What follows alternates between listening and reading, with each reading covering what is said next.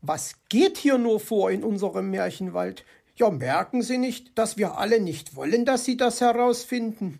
Was glauben Sie denn, warum es so interessant für mich ist?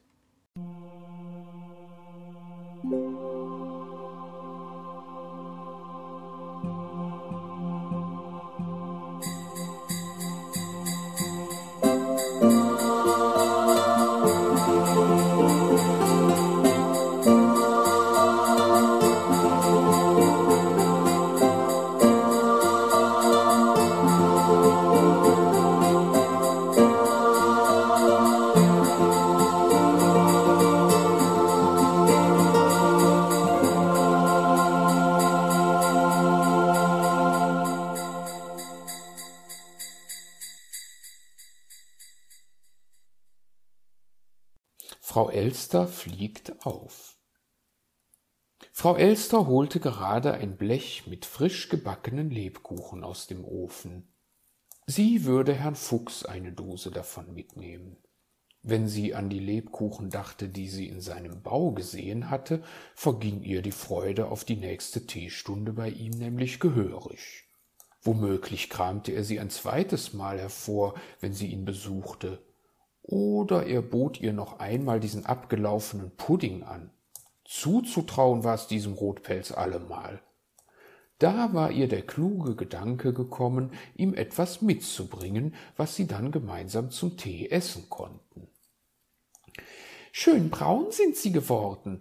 Sobald sie abgekühlt sind, noch etwas Schokoladenglasur und ein paar Verzierungen mit Zuckerguss darauf gepinselt, und schon kann sie Herr Fuchs bewundern. Ja, meine Lebkuchen können sich wirklich sehen lassen, das muss ich sagen, schwatzte sie vor sich hin. Da läutet das Telefon. Hier Elsternest, meldete sie sich.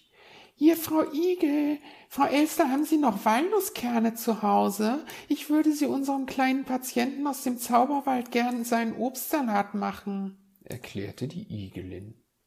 Patient aus dem Zauberwald?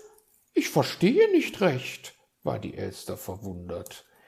Ja, Frau Elster, seit gestern ist der kleine Zwitschi auf unserer Krankenstation. Er hat sich beim Skilaufen den Flügel verstaucht. Das wusste ich noch nicht den Flügel verstaucht, wie schmerzhaft. Auch der Ärmste, das tut mir leid.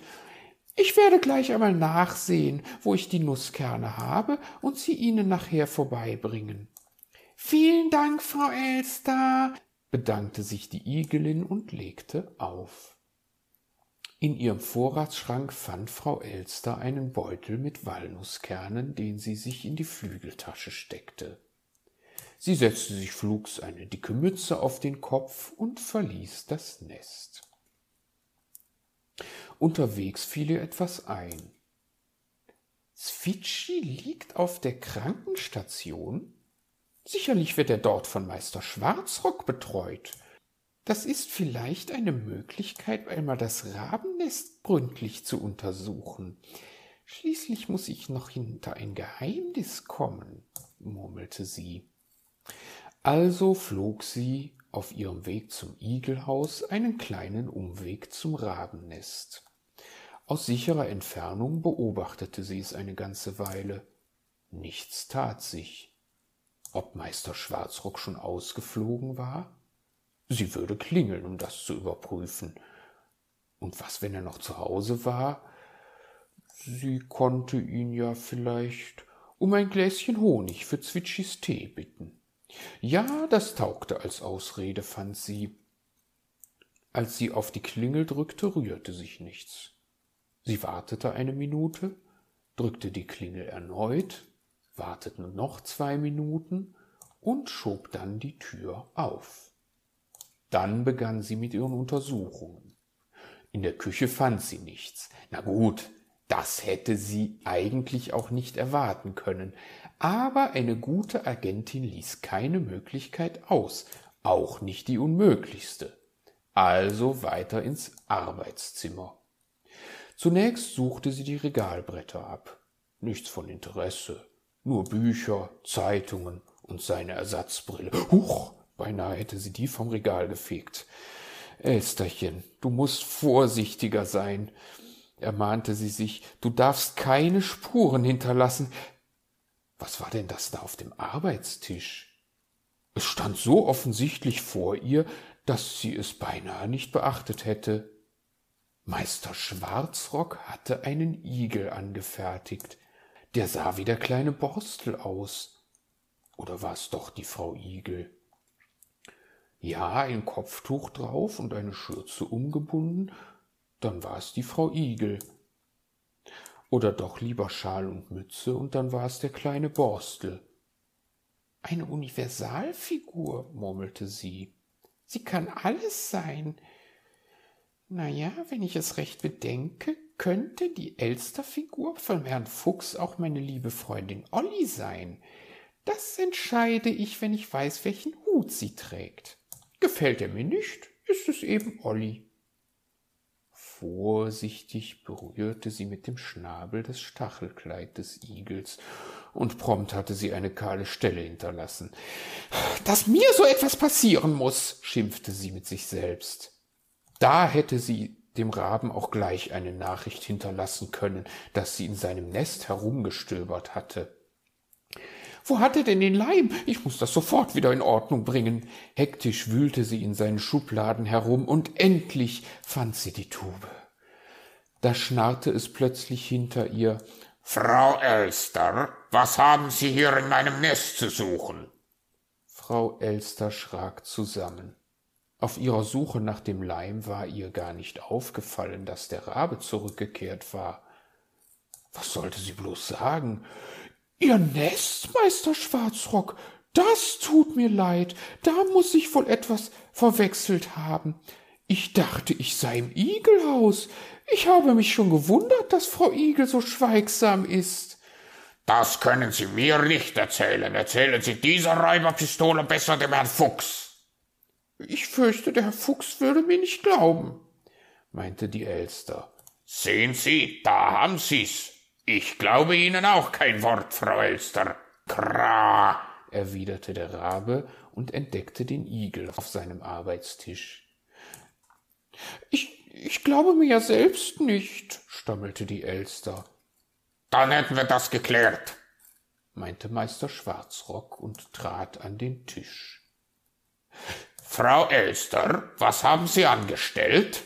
fragte er streng, als er die herausgefallenen Stacheln sah. Das wird mich mehr als eine Stunde kosten, die Sache wieder in Ordnung zu bringen. Kra, und das nur, weil Sie Ihren Schnabel einfach nicht aus fremden Sachen heraushalten können. Aber ich habe den Igel doch kaum berührt, verteidigte sie sich. Der Leim war noch nicht getrocknet. Ich hatte die Stacheln erst aufgebracht und danach für eine halbe Stunde das Haus verlassen, um Zwitschis Verband zu wechseln. Wie geht es denn dem kleinen Patienten? Erkundigte sie sich, um das Thema zu wechseln. Davon können Sie sich selbst ein Bild machen. Kra, bringen Sie ihm nachher einfach den Obstsalat auf die Krankenstation, schlug Meister Schwarzrock vor. Frau Igel erwartet Sie schon und hat sicher nichts dagegen, wenn Sie das übernehmen. Und mit diesen Worten hielt er ihr die Tür weit auf. Er hat mich hinausgeworfen, eine Frechheit ist das, jawohl eine Frechheit. Zuerst setzt mich Herr Fuchs vor die Tür, dann Herr Uhu und nun auch noch Meister Schwarzrock.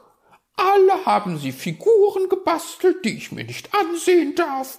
Der Herr Fuchs, die Frau Elster, der Herr Uhu, Meister Schwarzrock und Meister Schwarzrock den kleinen Borstel oder, oder die Frau Igel. Das vermag ich nicht zu sagen. Ach, wie ärgerlich erzählte sie vor sich hin. Sie kam bei ihren Ermittlungen einfach nicht weiter. Vielleicht fand sie einen Hinweis im Igelhaus.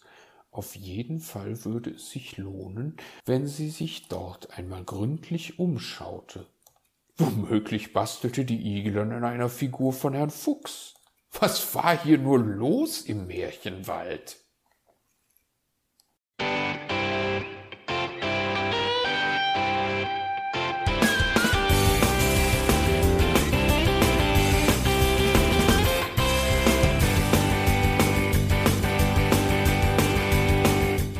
Das war Irgendwasser von Blinzeln.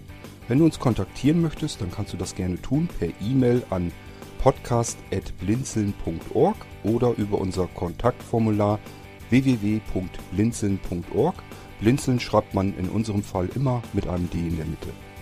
Wenn du möchtest, kannst du uns sehr gerne auch einen Audiobeitrag auf unseren Podcast Anrufbeantworter sprechen. Der hat in Deutschland die Telefonnummer 05165 439 461. Und wenn du uns aus dem Ausland anrufen möchtest, dann ersetze einfach die erste 0 gegen die 0049 für Deutschland. Wir bedanken uns für dein Interesse und freuen uns schon darauf, wenn du auch beim nächsten Mal wieder mit dabei bist.